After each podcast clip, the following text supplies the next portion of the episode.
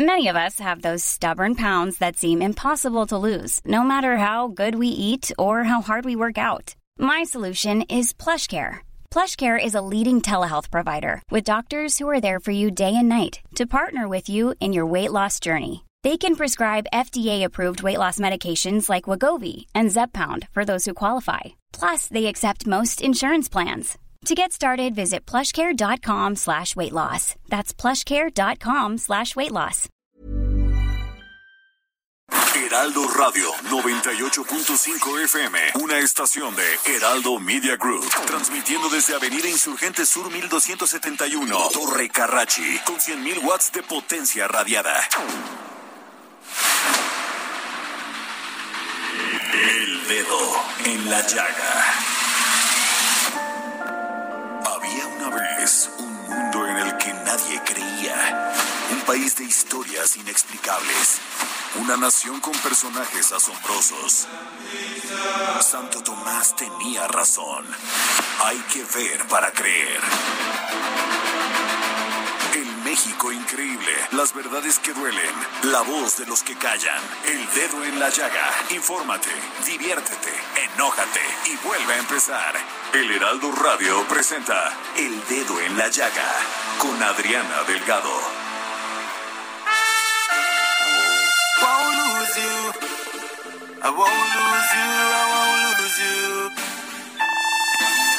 me saqué los ojos y ya, y en la mañana te quise olvidar.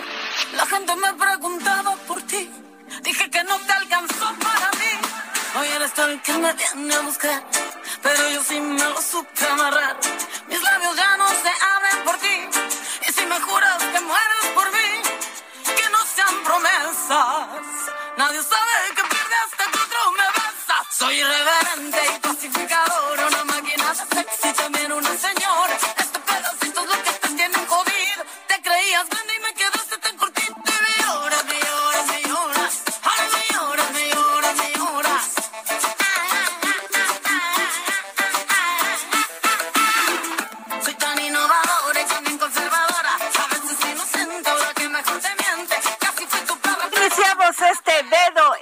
Llaga de este martes 7 de septiembre del 2021. Estamos escuchando a Gloria Trevi a Charlie Black con esta canción Me lloras y va dedicada a todas mis comadres, a todas las comadres que están sufriendo en este momento por un amor. Ahí les va para que se pongan de ánimo, se empoderen y sigan adelante con su vida. Porque la vida no termina con alguien a quien se ama, ni, ni termina, ni empieza con alguien a quien se ama, ni termina con alguien a quien se amó. Ahí les va.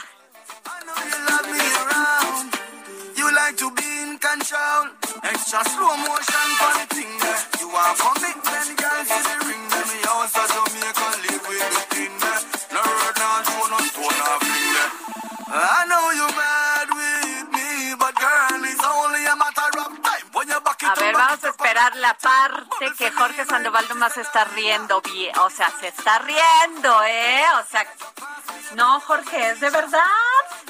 Tú, las mujeres cada día estamos más empoderadas, ¿eh? A ver, ¿no viene la de Gloria Trevi?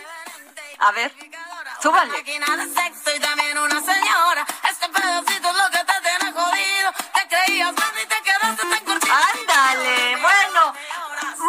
Noticias. Fíjense que hoy les mandamos aquí desde el dedo en la llaga a Colima una felicitación porque eh, la nuestra estación hermana en Colima, la 104.5 FM, es sí, su primer aniversario como hermana del Heraldo Radio. ¿Cómo la ves? Bravo, Mucho, esos mucho, porque además está Adriana Delgado. un éxito. Y bueno, eh, les voy a contar que hoy, hoy, la Suprema Corte de Justicia de la Nación, hoy y hace una hora, la Suprema Corte de Justicia de la Nación declara inconstitucional la penalización del aborto, o sea, inconstitucional la criminalización de las mujeres por abortar. Este es un tema que ha llevado muchos debates, es muy complejo porque hay quienes dicen que están a favor de la vida, pero no entienden todas las razones por las que una mujer puede llegar a abortar. Y casi muchas de ellas no es porque quieran o se les antoje. Usted sabe lo que es someterse como mujer a un aborto, es la cosa más terrible. Entonces me parece muy superficial, Jorge Sandoval, estas afirmaciones fuera de lugar de, de, de muchos grupos. Y nomás te voy a decir una, fíjate, en todas las, porque ni hay siquiera cifras, Jorge. O sea, si el, el GIRE, que es esta organización este... Efectivamente, que desde 1992, Adriana, Gire se ha, trabajado como un grupo de información en cuanto a la reproducción elegida.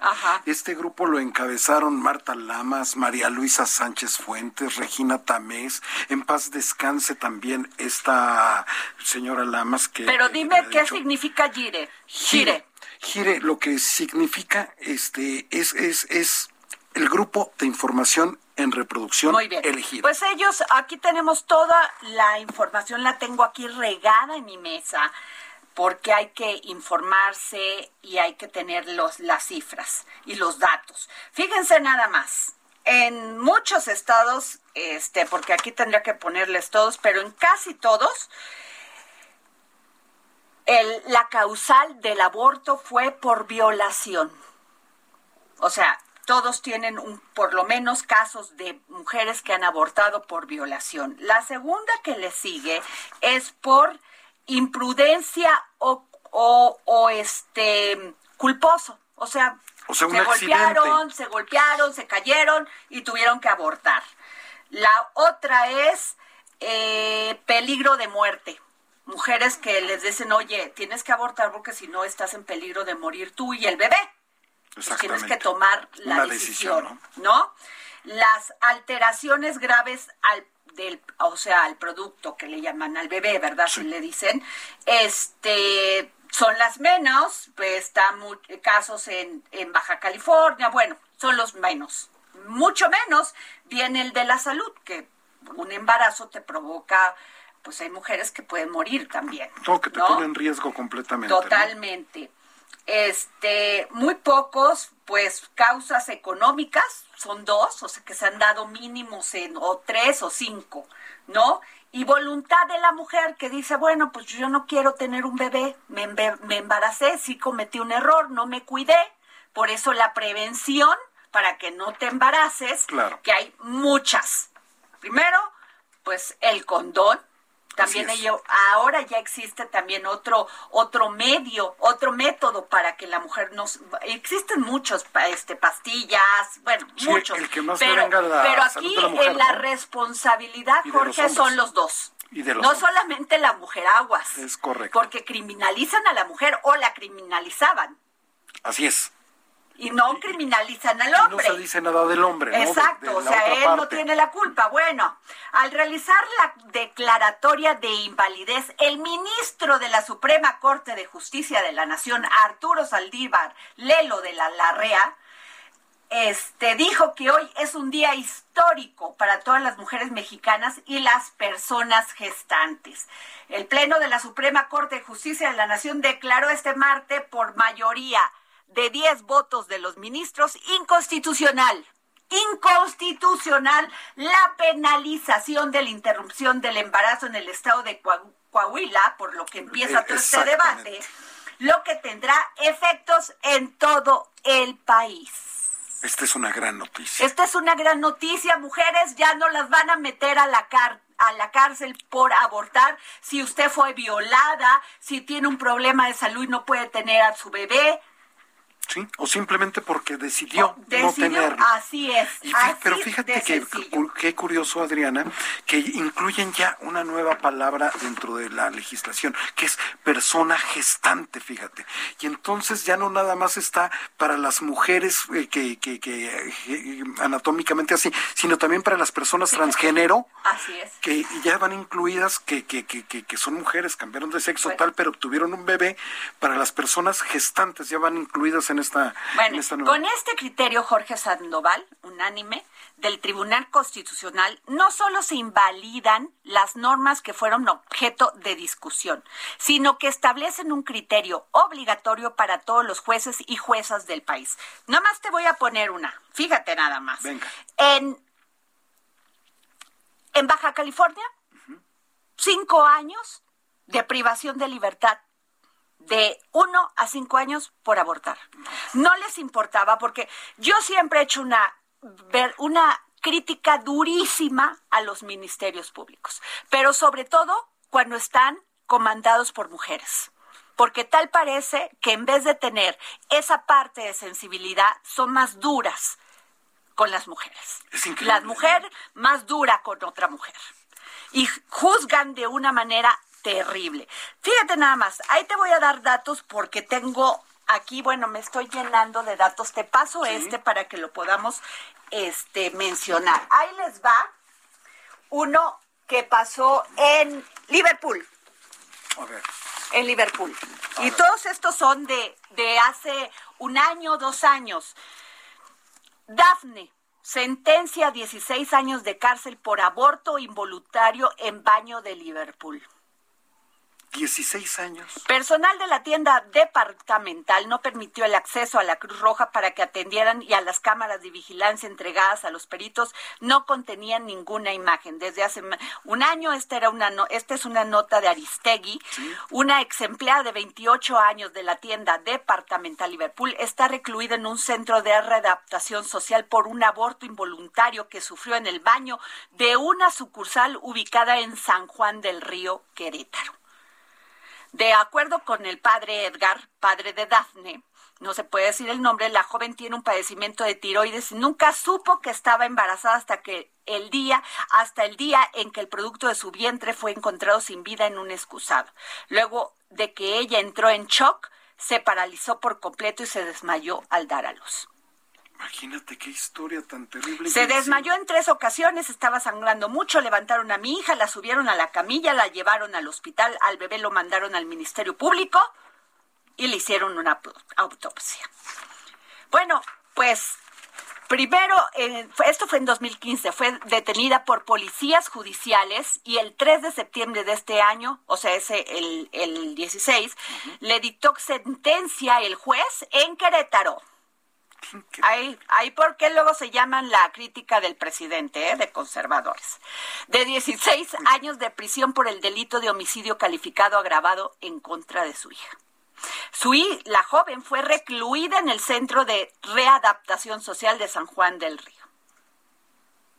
Abogados de Dafne alegan irregularidades en el proceso y la necropsia realizada al bebé determinó que murió a causa de una asfixia por sumersión. Sin embargo, la defensa de Daphne afirma que el certificado médico está incompleto porque no se analizó la placenta, debido a que ésta, pese a, constituir una prueba importante, simplemente no se encuentra.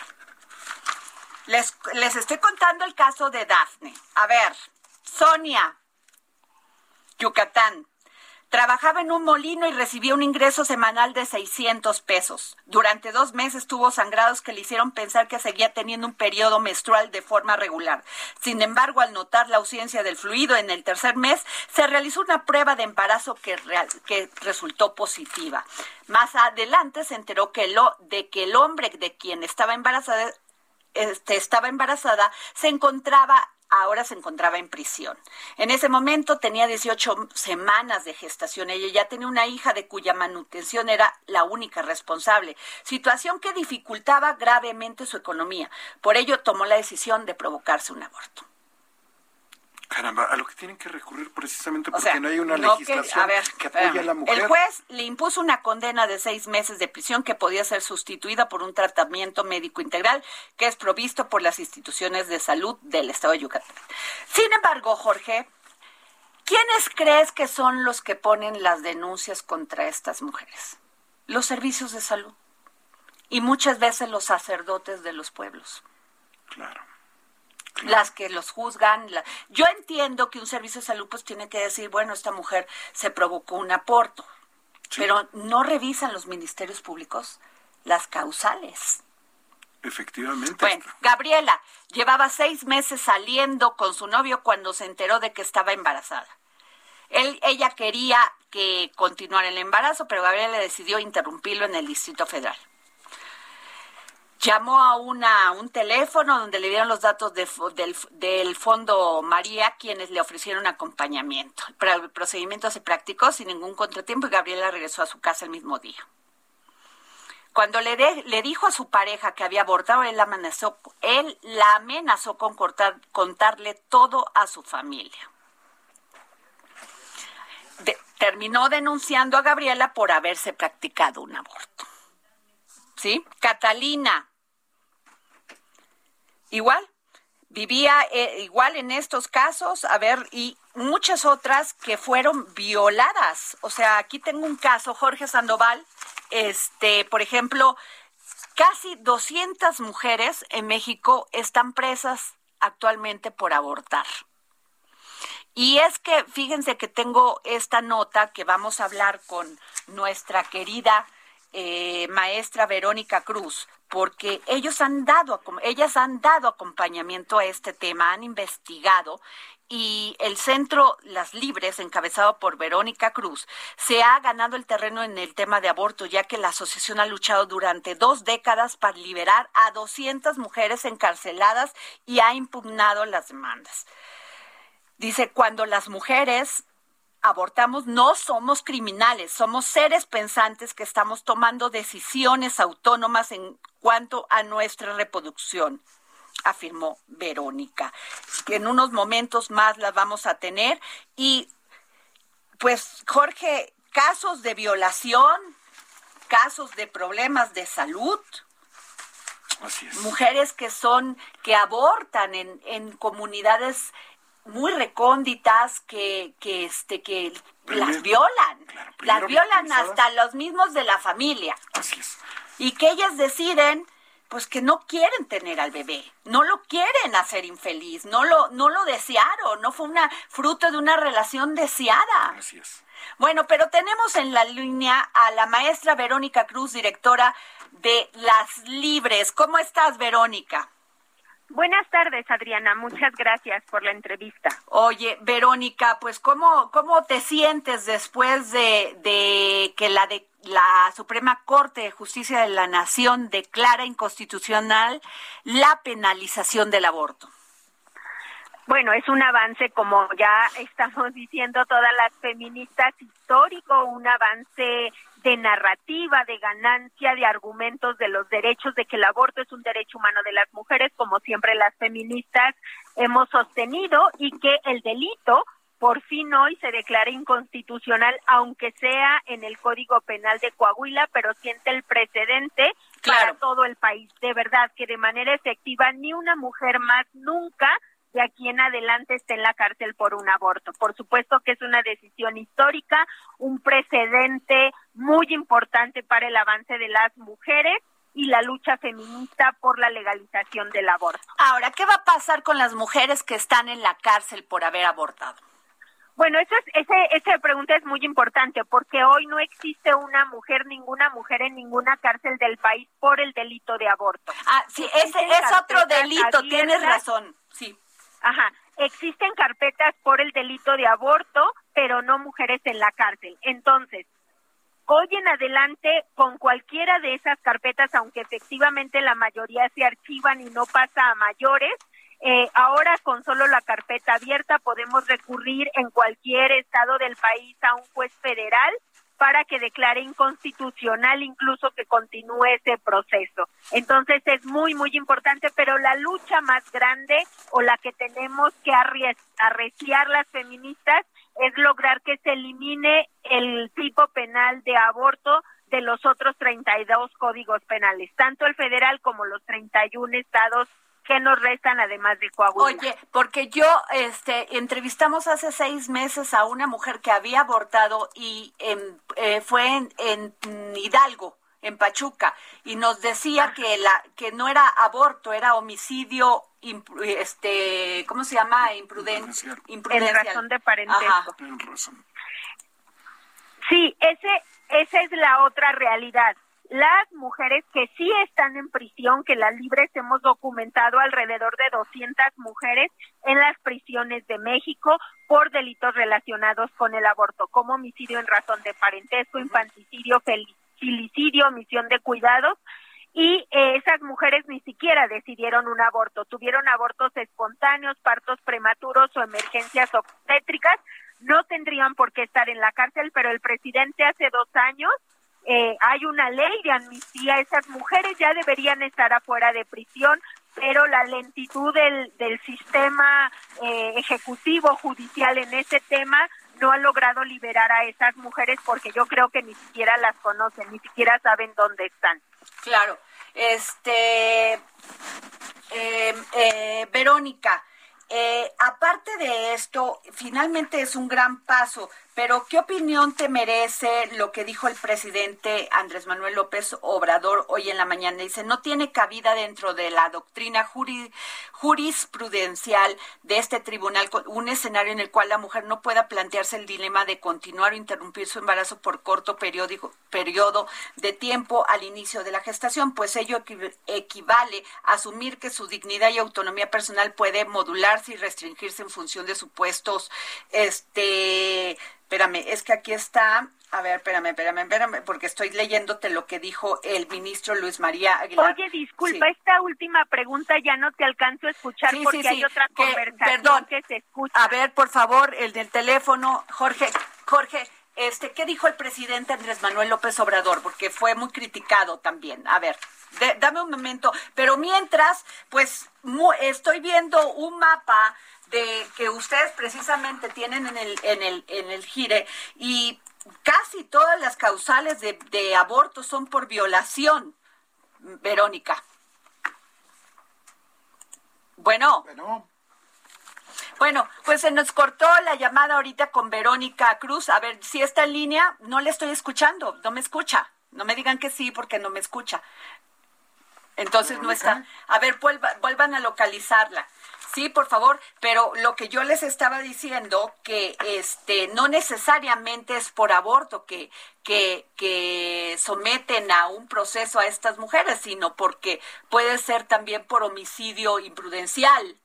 Sí, por otros tipos de, de ¿Pero qué dijo el presidente, Jorge, por favor? Mira, el presidente no quiso expresarse de manera completa, ya sabes cómo es el presidente. El presidente lo que, lo, lo, lo que dice es que, que, resuelva la Corte. Eso es lo que dice el presidente. No, pero sí dijo unas palabras, porque ahí, por favor, búscalo, este, estamos atentas. Ya, ya, ya contestó este Verónica Cruz.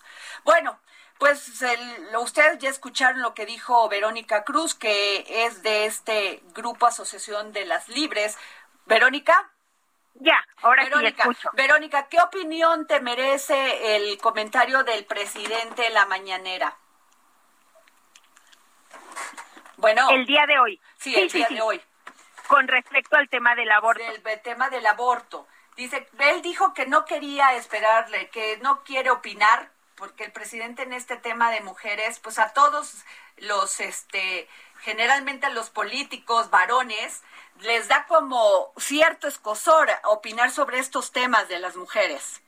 No, no, no. El presidente ya conocemos, obviamente su, su comentario de hoy no dista en relación a los derechos de las mujeres y particularmente al tema del aborto no ha querido opinar porque es un presidente conservador yo diría incluso en el aborto antiderechos de las mujeres. Eh, en la izquierda, el feminismo teníamos mucha esperanza en que fuera la izquierda que nos cumpliera. Lo que dijo es que la Corte debe entenderse, dice, vamos a esperar a ver qué decide la Corte y debe entenderse las cosas. Yo no puedo puedo, yo no puedo por la investidura presidencial exponerme a un desgaste. ¿Cuál desgaste?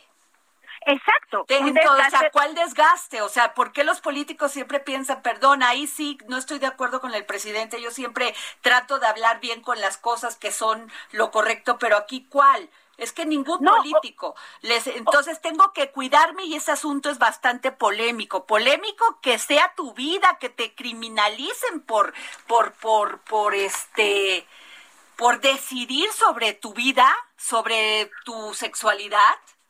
Obviamente yo no estoy tampoco a favor del presidente. De hecho, estoy diciendo y, y, totalmente de acuerdo contigo.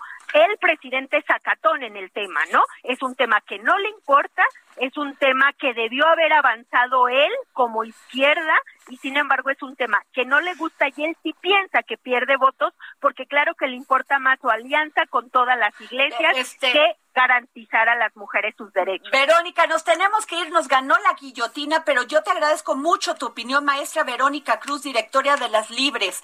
Este, gracias por tomarnos la llamada para el dedo en la llaga. Gracias. Pues este, nos vamos a un corte y regresamos. te quise olvidar, la gente me preguntaba por ti, dije que no te alcanzó para mí. Hoy eres tú el que me viene a buscar, pero yo sí me lo supe amarrar. Mis labios ya no se abren por ti, y si me juras que mueres por mí, que no sean promesas, nadie sabe que... Sigue a Adriana Delgado en su cuenta de Twitter arroba Adri Delgado Ruiz. Además, te invitamos a enviar tus opiniones y comentarios en texto o por mensaje de audio a través de WhatsApp al 55 2544 3334. Y si quieres escuchar El Dedo en la Llaga de El Heraldo Radio, en cualquier momento y donde quiera que te encuentres, descarga el podcast disponible en Spotify y iTunes. Heraldo Radio. La HCL se comparte, se ve y ahora también se escucha.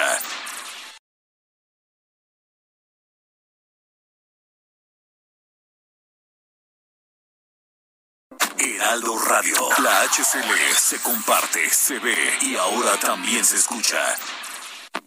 Sigue a Adriana Delgado en su cuenta de Twitter en arroba Adri Delgado Ruiz. Y envíanos tus comentarios vía WhatsApp al 55 25 44 33 34 o 55 25 02 21 04.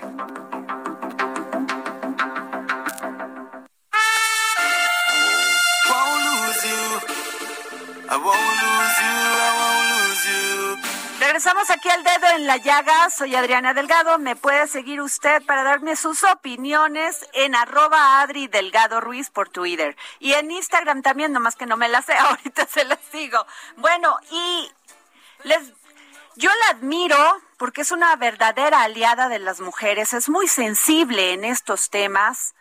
Y qué bueno que tengamos a alguien así en la Suprema Corte de Justicia de la Nación. Sí, estoy hablando de la doctora Yasmín Esquivel, ministra de la Suprema Corte de la Nación.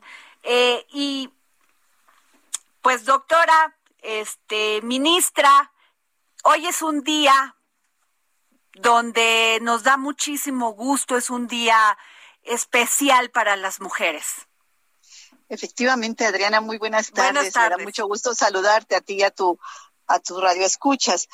Eh, hoy la Suprema Corte de Justicia declaró por primera vez en la historia que es inconstitucional la penalización del aborto voluntario porque viola el derecho a las mujeres a decidir y a las personas gestantes. Fue por unanimidad que efectivamente el Pleno invalidó un artículo, el 196 del Código ah. Penal de Coahuila, que al igual que muchos otros códigos en el país, sanciona a las mujeres, en el caso de Coahuila, hasta tres años de cárcel, a quien interrumpe voluntariamente su embarazo en cualquier momento de la gestación. Esto es lo que se resolvió el día de hoy, fue por unanimidad. Y bueno, pues sí, efectivamente es una sentencia histórica, es una sentencia que protege los derechos de las mujeres que toman esta difícil decisión de interrumpir el embarazo. Eh, en el caso de la Ciudad de México, se eliminó la penalización del código en el 2007. Luego en eh, Oaxaca lo hizo en 2019. No se penaliza el aborto voluntario en, Oaxaca. En Hidalgo fue el, apenas este año, el 6 de julio. Así es. Y en Veracruz el 20 de julio también de este año, Adriana. Es decir, hay cuatro entidades que los congresos locales han determinado eh, quitar la penalidad en caso de interrupción del embarazo de manera voluntaria en las 12, en las 12 primeras semanas del embarazo. Así es como ha resuelto y ha tomado una decisión hoy la Suprema Corte, en donde los 10 ministros que estuvimos presentes en la sesión eh, votamos en el mismo sentido, invalidando estas normas que, eh, que penalizan, criminalizan a la mujer que toma una decisión de esta naturaleza. Y es que, ministra Yasmín Esquivel, tal parece que la maternidad o es la, eh, criminalización del aborto, se veía como una materialización de la idea de que la maternidad es función obligatoria de las mujeres y que sigue permeando, ¿eh? Es un tema cultural en las instituciones y que en las instituciones del Estado y que casi representa una violación a los derechos humanos. Pues efectivamente, eh, ninguna mujer desea y quiere abortar. Pues no. Yo creo que son las circunstancias que se que rodean a la mujer, las circunstancias físicas, económicas, sociales, familiares y como bien dices tú, las circunstancias culturales, las que obligan a tomar esta difícil decisión, una decisión que no queremos eh, tomar, sin embargo, se hace porque obligado por todas estas circunstancias. Y creo que el problema que se tiene del aborto no se, no se soluciona penalizando a la mujer. La solución debe transitar invariablemente por la educación sexual. Es donde la mayoría de los ministros han insistido en el tema de la educación sexual, que debe ser parte de los derechos de la mujer, esos derechos reproductivos para que ella conozca desde muy joven, se conozca todo lo que se encuentra a su alrededor para que pueda tomar las decisiones que más sean apropiadas y la maternidad sea una maternidad primero voluntaria y después sea una maternidad también responsable con ese ah, con ese niño que nacerá ah, después de la toma de la decisión. Ahora, fíjese, este, eh, yo entrevisté ministra Yasmín Esquivel hace, que será un año, eh, bien lo dice usted en Hidalgo, a una mujer que no vi, no la habían este, denunciado por aborto, sino por homicidio culposo, y sí estaba en la cárcel. ¿Qué pasa con todas estas personas que están en la cárcel, que no necesariamente por acoso, por aborto, perdón? Bueno, eh, ahora, el día de hoy, en esta sentencia trascendental, genera un precedente muy importante para todo el país. Es decir, los jueces tendrán que considerar esta sentencia como obligatoria y podrán aplicarla en el caso de los jueces locales y federales. Al aplicar esta, esta, este precedente de la Corte, los jueces están obligados, evidentemente, a no penalizar a esa mujer que ha tomado la decisión de abortar. Entonces, eh, a partir de este momento todos los jueces del país ya tienen el precedente de la Corte que lo pueden aplicar y pueden actuar los operadores jurídicos en consecuencia de acuerdo al fallo que el día de hoy se, se dictó. Híjole, pues sin duda es histórico esto porque tengo aquí todo este hojas y hojas de mujeres que pues que fueron violadas, algunas que decidieron suspender su embarazo por un tema de enfermedad, de este otras que no quisieron ya hacerse, o sea, tener al bebé. Sin embargo, pues qué bueno que puedan decidir sobre su cuerpo. Digo, hay, hay algunos que dicen es que nosotros estamos a favor de la vida. Sí, pero cuando te violan, cuando te violan o cuando tienes una enfermedad que ni puedes salvarte tú ni puedes salvar el bebé, pues tienes que tomar decisiones. Claro, por supuesto. Yo creo que el proyecto de vida de las mujeres debe sustentarse justamente en eso, en el derecho a decidir de manera autónoma, de manera autónoma, de manera independiente, sin coerción, sin violencia, con consentimiento y conocimiento pleno de lo que está haciendo, a vivir conforme la mujer planea y lo decida. Entonces, por eso se da también esta resolución histórica, porque la mujer tiene todo el derecho a tomar esta decisión en cuanto a continuar o no con ese, con ese producto, ya sea de la producto de la violación o incluso de alguna relación que ella haya tenido sin que necesariamente sea una violación. Así es. Este, doctora Yasmín Esquivel, ministra de la Suprema Corte de Justicia de la Nación, me congratulo porque está usted en la Suprema Corte de Justicia de la Nación. Gracias por ser aliada de las causas de las mujeres y sobre todo ser tan sensible a estos temas. Siempre vamos a ser aliadas de las mujeres, eso no hay duda, y por naturaleza, Adriana. Pues aplauso a la Suprema Corte. y naturaleza. Gracias. Aplauso, gracias, doctora. Gracias. Y bueno, pues, este, pues vamos a, después de este tema bastante polémico, y ya me dice Jorge Sandoval, mi productor, este, que me estoy enojando. sí me da mucho. Es que después cuando leen, por ejemplo, el caso de, de, de, Patricia, Patricia tenía 16 años cuando fue víctima de violación sexual, acudió a levantar una denuncia y manifestó su deseo de interrumpir el embarazo producto de dicha violación. El Ministerio Público solicitó a la Secretaría de Salud del Estado prestar al servicio, esto fue en Jalisco, el servicio médico y una semana más tarde le entregaron unas pastillas de miso, misoprostol y los datos de un médico que le podía dar seguimiento. Le pidieron absoluta discreción y que tuviera cuidado porque si la agarraban con las pastillas no se la iba a acabar. A ver, y Patricia siguió las instrucciones que le dieron en el hospital y desde la primera dosis presentó vómito, mareo, ascos y dolor abdominal, además de un sangrado muy abundante. Su madre llamó al médico que le había recomendado, quien después de hacerle esperar mucho descubrió a través de un ultrasonido que la interrupción no había sido exitosa. Su madre regresó al hospital a manifestar su inconformidad con el trato recibido, como la interrupción con medicamentos no había sido exitosa. Patricia solicitó una aspiración manual eudot uterina.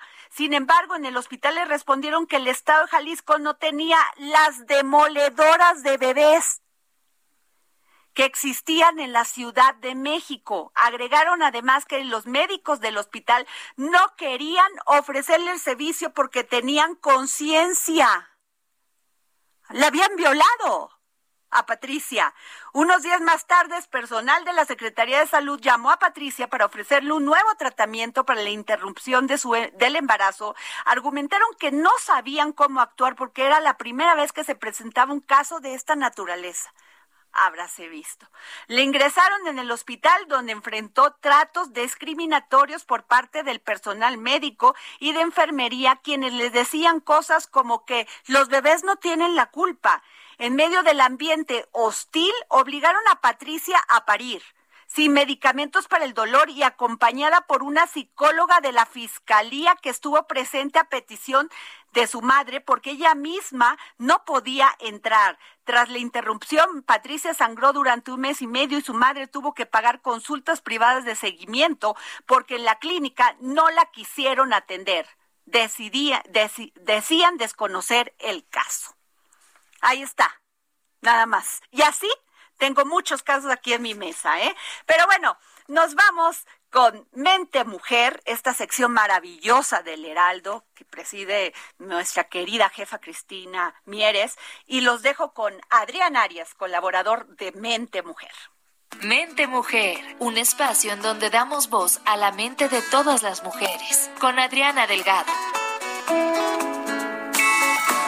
Hola Adriana, muy buenas tardes a ti y a todo el auditorio. Qué bueno que podemos hablar eh, de estos temas de equidad de género y sobre todo hoy un tema que, que es el testamento en donde también hay que poner el dedo en la llaga porque es un asunto muy importante para evitar muchos problemas. Elaborar un testamento toma tan solo una hora y cuesta 500 pesos. Es la forma más fácil de evitar litigios y enfrentamientos que pueden prolongarse por años e incluso separar a familias enteras. El testamento es uno de los avances en la equidad de género en nuestro país más arraigados, pues las mujeres tuvieron la libertad de plasmar su voluntad en este documento siglos antes de que se les permitiera votar en 1953. Sor Juana Inés de la Cruz fue una de las primeras mujeres de la historia de México que realizaron su testamento testamento. Esto yo no lo sabía y me pareció muy interesante, lo encontré mientras iba investigando el tema. La poetisa, que es considerada pionera del feminismo en el país, tramitó su testamento en 1669 y en él heredó a su madre 240 pesos de oro que había recibido en un donativo.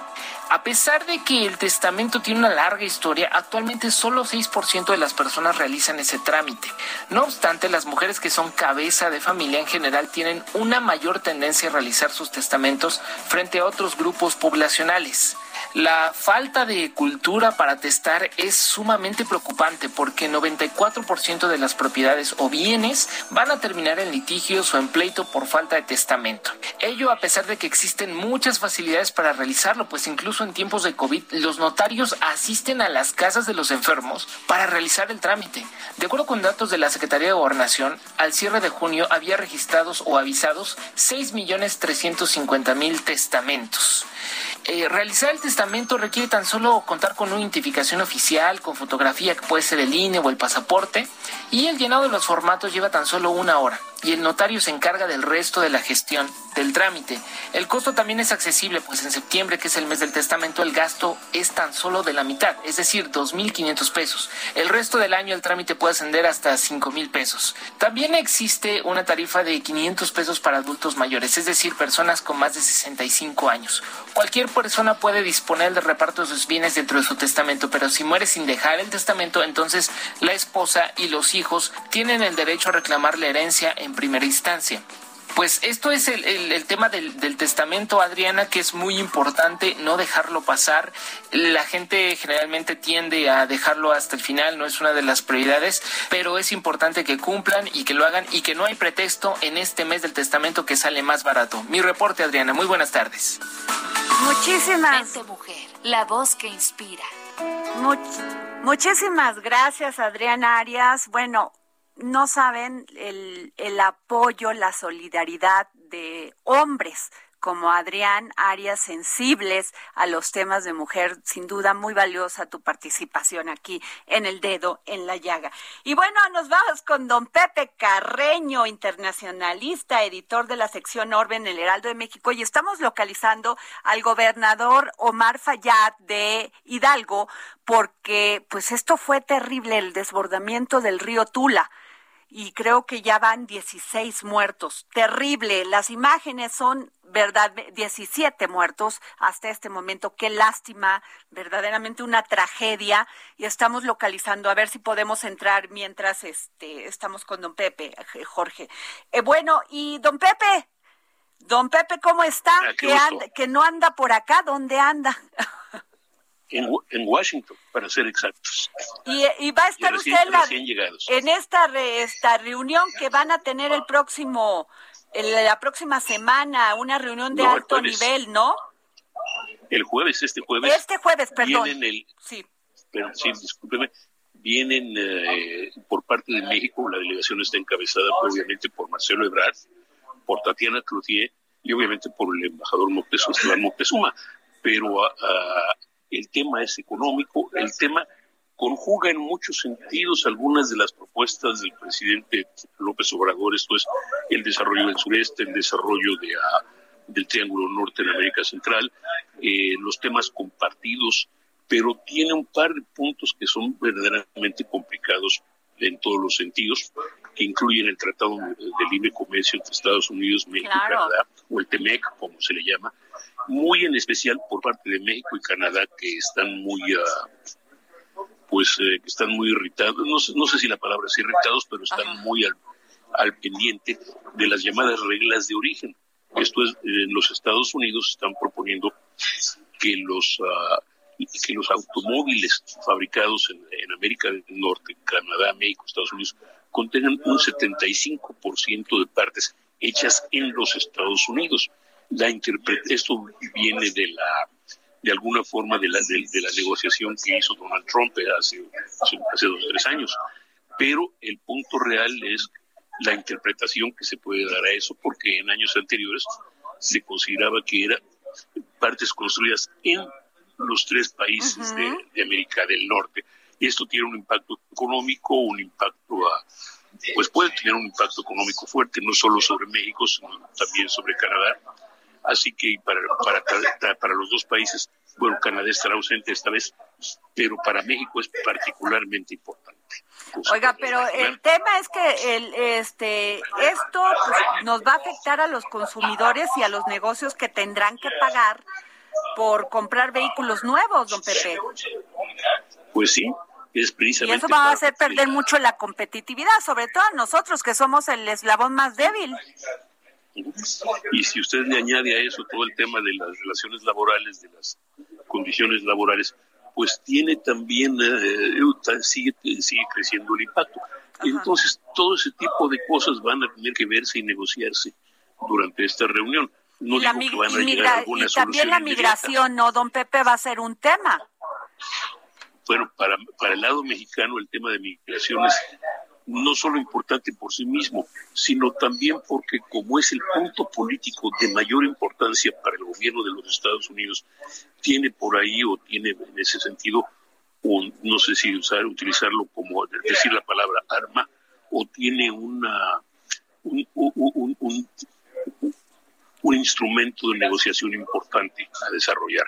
Así que yo creo que vamos, eh, yo creo que sí los temas son económicos y son muy importantes, son muy gordos, pero son también políticos y yo creo que vamos a ver mucho de política en este, en este, en esta, en esta negociación. Pero es ahora sí que lo tradicional en la, relación México-Estados Unidos. O sea, que en la reunión van a estar este Marcelo Ebrard y este y Tatiana Cloutier, la secretaria de Economía, ¿no? Ah, exacto. Ok. Esas son es ahí, ahí, esos ¿Y sus pares en Estados Unidos y en Canadá o los canadienses no, van a asistir? Los canadienses van a estar fuera. Los canadienses, eh, los canadienses esta vez no es, esta vez es directamente Estados Unidos-México.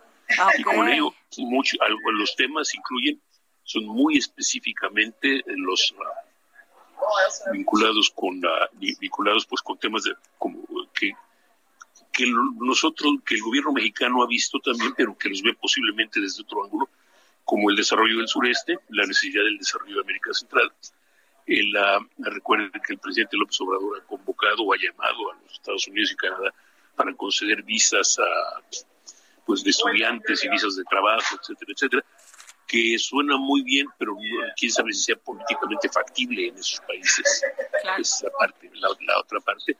Pero sí son temas bien importantes que tienen que encontrar no solo una solución económica, sino política. Pues muchas gracias, don Pepe Carreño, que tenga usted una buena estancia, ¿no? Y a ver qué nos trae, que se le pega por allá, ¿no?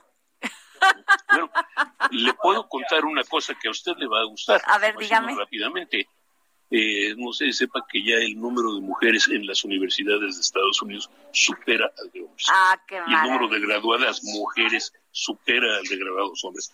O sea que no quiero decir que eso sea eh, paridad, no quiero decir que sea egalidad, no, voy a decir nada, pero simple y llanamente que la balanza del poder está cambiando ya en Estados Unidos y pues eventualmente va a cambiar en México también. Sin duda la construcción de un mundo mejor, don Pepe. Así Sería deseable. Muchas gracias, don Pepe Carreño. Y bueno, les cuento por este a ver si damos con Mande, vamos con deportes porque no localizamos a Omar Fallada, aunque ya nos había dicho que nos iba a contestar, pero también nos dijo que iba a estar en una zona complicada para, para la recepción, pero está terrible lo que está pasando este, en Hidalgo y en esta región de Tula el presidente Andrés Manuel López Obrador dijo en la mañana que pues entrarán en acción grupos de apoyo a la población ante estas inundaciones, este el plan D3, ¿no? DN3, ¿no? Ese es ese es este Jorge Jorge hazme caso, por favor, este, y que van a estar apoyando a las familias. Mira, en este momento me están diciendo que está Omar Fayad con Zoé Robledo, pues viendo todo esto con los familiares de los fallecidos. Híjole, qué terrible, sin duda alguna terrible. Eh, nos vamos con Roberto San Germán, conductor de deportes. Roberto San Germán y los deportes, al estilo del dedo en la llaga, con Adriana Delgado.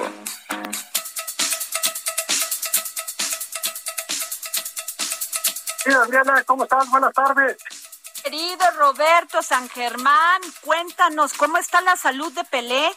Fíjate que Pelé ha tenido problemas ya algún tiempo de próstata y ahora tuvo un problema en el colon, lo tuvieron que operar porque tenía un tumor Eh, se decían cosas malas el sábado, pero ya salió a decirlo hoy en sus redes sociales, sobre todo en Instagram, que está bien, que está estable, está en Sao Paulo, uno de los mejores hospitales, y que dice él que todavía pelea para rato. Ya nos ha metido varios sustos, ¿eh? Yo creo que Oh Rey, como es como conocido Pelé, a ver si termina el 2021. Híjole, no, pues ya tenemos con lo de ¿eh? Maradona, ahora con lo de Pelé, pues no.